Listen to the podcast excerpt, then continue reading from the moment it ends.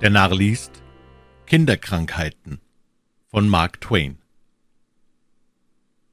Diese Geschichte hat Herr McWilliams, ein freundlicher Herr aus New York, dem Verfasser erzählt, der ihn zufällig auf einer Reise traf.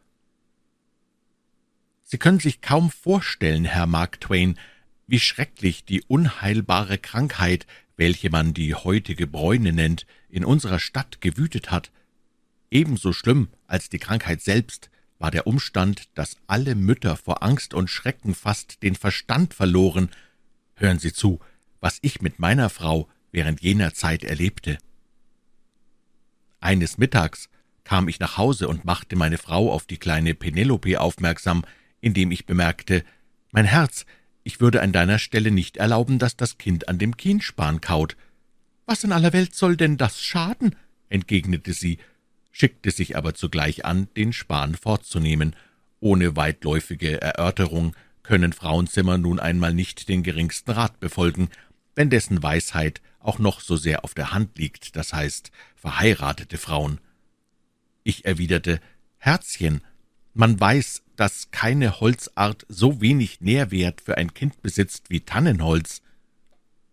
Meine Frau zog die Hand zurück, mit der sie den Span ergreifen wollte, und legte sie wieder in den Schoß. »Du bist im Irrtum«, sagte sie merklich erregt.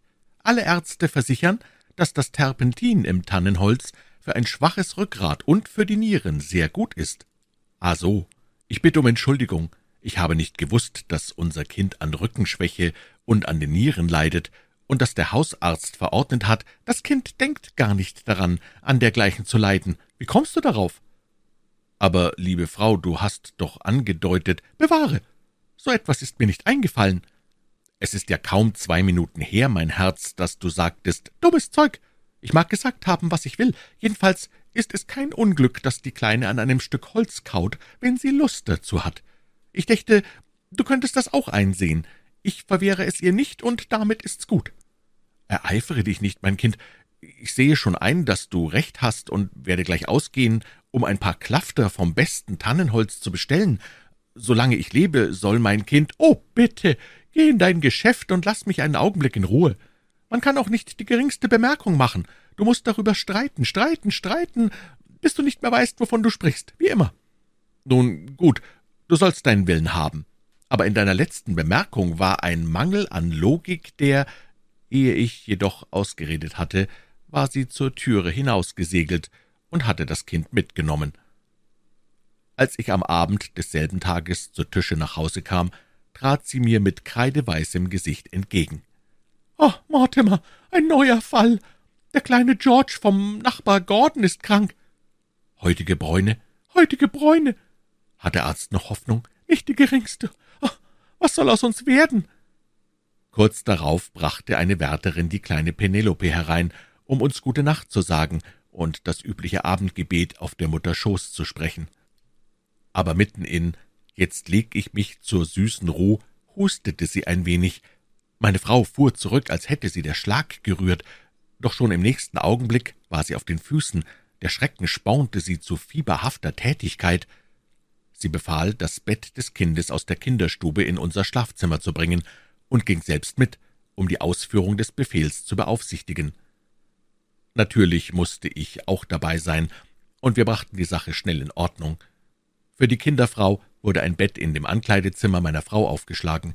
Nun fiel ihr aber ein, dass wir zu weit von dem anderen Kinde entfernt seien, und wenn sich in der Nacht bei ihm Symptome zeigen sollten, mein armes Frauchen wurde wieder leichenblaß. Darauf schafften wir das Kinderbett und die Kinderfrau wieder in die Kinderstube und schlugen für uns beide ein Bett im Nebenzimmer auf. Plötzlich bekam meine Frau jedoch Angst, Penelope könne den Kleinen anstecken. Dieser Gedanke jagte ihr ein solches Entsetzen ein, dass ihre ganze Hilfsmannschaft das Bettchen nicht schnell genug wieder hinaustragen konnte.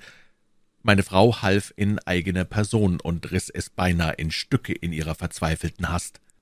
Wir zogen in den unteren Stock, aber da war nicht Platz genug, die Kinderfrau unterzubringen, und meine Frau meinte, ihre Erfahrung würde eine unschätzbare Hilfe sein.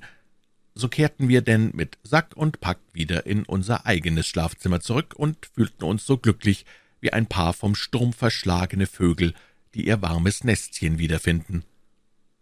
Meine Frau eilte jetzt in die Kinderstube, um zu sehen, wie es dort stände. Im Nu war sie aber wieder da, von neuer Furcht ergriffen. Wie kann es nur kommen, dass der Kleine so fest schläft? Aber mein Herz, sagte ich, der Kleine schläft ja immer so fest, dass er aussieht wie ein Bild. Ich weiß, ich weiß, aber heute hat sein Schlaf etwas Unnatürliches. Er scheint, er scheint so regelmäßig zu atmen. Aber, liebes Kind, er atmet immer regelmäßig. Oh, das weiß ich, aber heute macht es einen schrecklichen Eindruck. Seine Wärterin ist viel zu jung und unerfahren. Marie soll bei ihr bleiben, damit sie bei der Hand ist, wenn etwas passiert. Das ist ein guter Gedanke, aber wer wird dir helfen? Du kannst mir alle Hilfe leisten, die ich brauche. Ich werde mich ja sowieso in dieser schrecklichen Zeit auf keinen Menschen verlassen, sondern alles selbst tun. Ich erwiderte, dass ich mich selbst verachten würde, wenn ich zu Bett gehen und schlafen wollte, während sie wachte und sich um unsere Kranke mühte, die lange, bange Nacht. Doch endlich ließ ich mich überreden. So begab sich also die alte Marie wieder zurück auf ihren Posten in der Kinderstube. Penelope hustete ein oder zweimal im Schlaf. »Warum nur dieser Doktor nicht kommt, Mortimer? Es ist gewiss zu warm im Zimmer, mache den Schieber zu, schnell!« Ich schloss die Luftheizung ab, sah nach dem Thermometer und fragte mich, ob denn vierzehn Grad wirklich zu warm sei für ein krankes Kind. Der Kutscher kam jetzt aus der Stadt mit der Nachricht, dass unser Hausarzt krank zu Bette liege. Meine Frau warf mir einen verlöschenden Blick zu und sagte mit sterbender Stimme, »Es ist der Wille der Vorsehung. So war es vorher bestimmt. Noch nie ist er krank gewesen, nie. Wir haben nicht so gelebt, wie wir sollten, Mortimer. Immer und immer wieder habe ich es dir gesagt. Nun siehst du, wohin es führt. Danke Gott, wenn du es dir je verzeihen kannst. Ich kann es mir nicht vergeben.« Ich sagte, ohne die Worte genau zu wählen, aber durchaus nicht in der Absicht, sie zu kränken, es sei mir nicht bewusst, dass wir ein so gottloses Leben geführt hätten. Mortimer, willst du das Gericht Gottes auch über den Kleinen heraufbeschwören? Sie brach in Tränen aus, aber plötzlich rief sie, »Der Doktor muss doch Arznei geschickt haben.« »Gewiss«, versetzte ich, »hier ist sie, ich habe nur auf den passenden Moment gewartet, es dir zu sagen. So gib sie doch her. Weißt du nicht, dass jetzt jeder Augenblick kostbar ist? Ach ja, wozu schickt er überhaupt Arznei, wenn er doch weiß, dass alles vergebens ist? Ich sagte, wo noch Leben wäre, sei auch noch Hoffnung. Hoffnung! Mortimer, du weißt so wenig, was du sprichst wie ein neugeborenes Kind. Wenn du nur. Welcher Unsinn! Die Anweisung sagt alle Stunde einen Teelöffel, einmal stündlich, als ob wir ein ganzes Jahr vor uns hätten, um das Kind zu retten. Mortimer, schnell, gib dem armen, verschmachtenden Würmchen einen Esslöffel voll, nur diesmal beeile dich. Aber mein Herz ein Esslöffel voll könnte. Mach mich nicht toll! Hier, mein Engelchen, mein Süßes, nimm das hässlich bittere Zeug. Es ist gut für Nelly, für Mamas süßen kleinen Liebling und soll sie gesund machen. Da, da, da, lege dein Köpfchen an Mütterchens Brust und schlaf ein, damit du bald. Oh, ich weiß, sie wird den Morgen nicht erleben. Mortimer einen Esslöffel alle halbe Stunde. Aber das Kind sollte auch Belladonna nehmen und, und, und Akonit Hole die Fläschchen, Mortimer. Bitte tu, was ich dir sage. Du verstehst doch nichts davon. Wir stellten nun das Bett des Kindes dicht an das Kopfende meiner Frau und legten uns nieder. Das viele Durcheinander hatte mich schrecklich müde gemacht, und in zwei Minuten war ich halb eingeschlafen. Meine Frau weckte mich. Männchen, ist die Luftheizung offen? Ich glaube nicht. Das habe ich mir gedacht. Bitte, mach den Schieber gleich auf, das Zimmer ist kalt. Ich schob ihn auf und schlief wieder ein. Da wurde ich nochmals geweckt. »Bester Mann, du könntest doch so gut sein, das Bettchen an deine Seite zu stellen, es ist näher an der Heizung.« Ich stellte das Bett an meine Seite, verwickelte mich aber in den Bettteppich und weckte das Kind.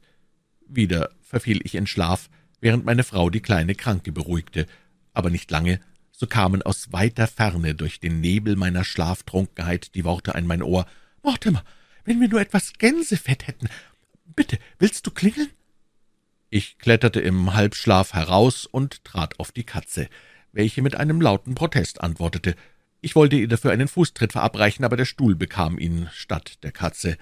»Mortimer, was fällt dir ein? Warum drehst du den Gashahn auf? Willst du das Kind zum zweiten Mal wecken?« »Ich will sehen, ob ich mir Schaden getan habe, Evangeline.« »Dann sieh nur auch den Stuhl an. Ich bin überzeugt, er ist in Stücken, die arme Katze. Wenn du nun... Die Katze ist mir völlig gleichgültig. Das alles wäre nicht geschehen, wenn du Marie hier behalten hättest, um diese Pflichten zu übernehmen, die sie angehen, und nicht mich. Du solltest dich schämen, Mortimer. eine solche Bemerkung zu machen. Wahrhaftig, wenn du die Kleinigkeiten, um die ich dich bitte, nicht einmal besorgen willst, da doch unser Kind. Schon gut, ich will dir alles tun. Aber kein Mensch hört auf mein Läuten. Sie sind wahrscheinlich alle zu Bett gegangen. Wo steht das Gänsefett? Auf dem Kamin im Kinderzimmer. Wenn du hingehen willst und mit Marie sprechen. Ich holte das Gänsefett und schlief wieder ein. Abermals wurde ich gerufen. Mortimer, es ist mir schrecklich, dich zu stören, aber das Zimmer ist immer noch zu kalt, wenn ich die Einreibung machen soll. Könntest du nicht das Feuer anzünden? Es ist alles zurechtgelegt. Du brauchst nur ein Schwefelhölzchen hineinzustecken. Ich kroch aus dem Bett, machte das Feuer an und setzte mich als Jammergestalt daneben. Mortimer, du erkältest dich zu Tode, wenn du da sitzen bleibst. Komm zu Bett. Ich wollte hineinsteigen, da sagte sie, nur einen Augenblick, bitte, gib dem Kinde noch etwas Arznei. Das tat ich, und meine Frau benutzte die Gelegenheit, da die Kleine doch einmal wach war, sie auszuziehen und über und über mit dem Gänsefett einzuschmieren. Bald schlief ich von neuem, aber nicht lange.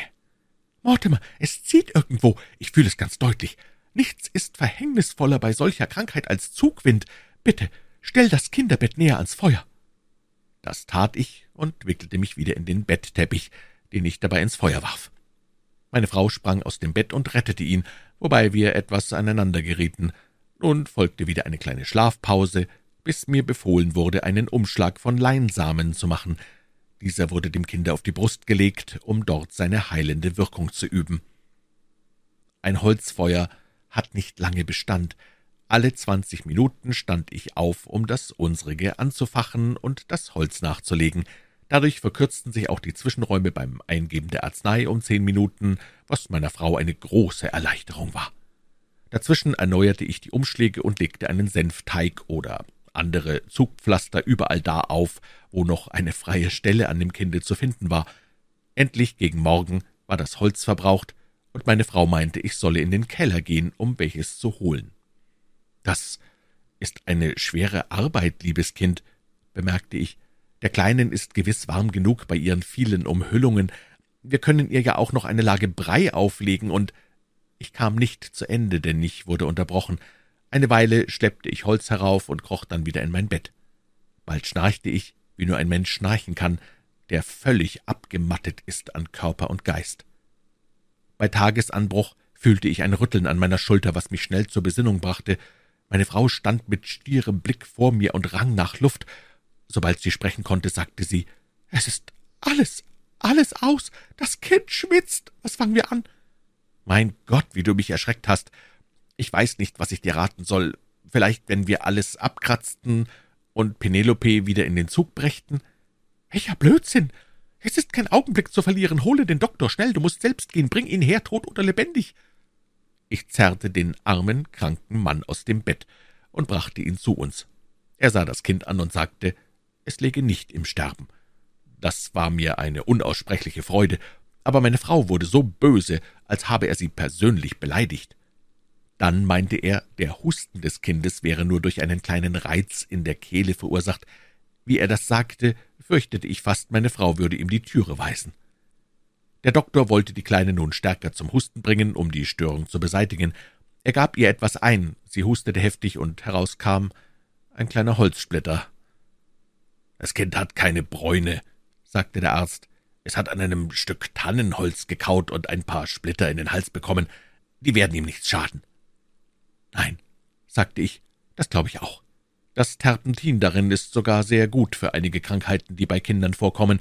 Meine Frau kann Ihnen das sagen.« Aber das tat sie nicht. Sie wendete sich empört von uns ab und verließ das Zimmer. Seit der Zeit ist in unserem ehelichen Leben eine Episode, die wir nie erwähnen. Im Übrigen fließt der Strom unserer Tage in ungetrübter Heiterkeit dahin. Sehr wenige Ehemänner haben ähnliche Erfahrungen gemacht wie Herr McWilliams. Deshalb dachte der Verfasser dieses Buches, die Sache würde durch ihre Neuheit, vielleicht in den Augen des Lesers, ein flüchtiges Interesse erhalten.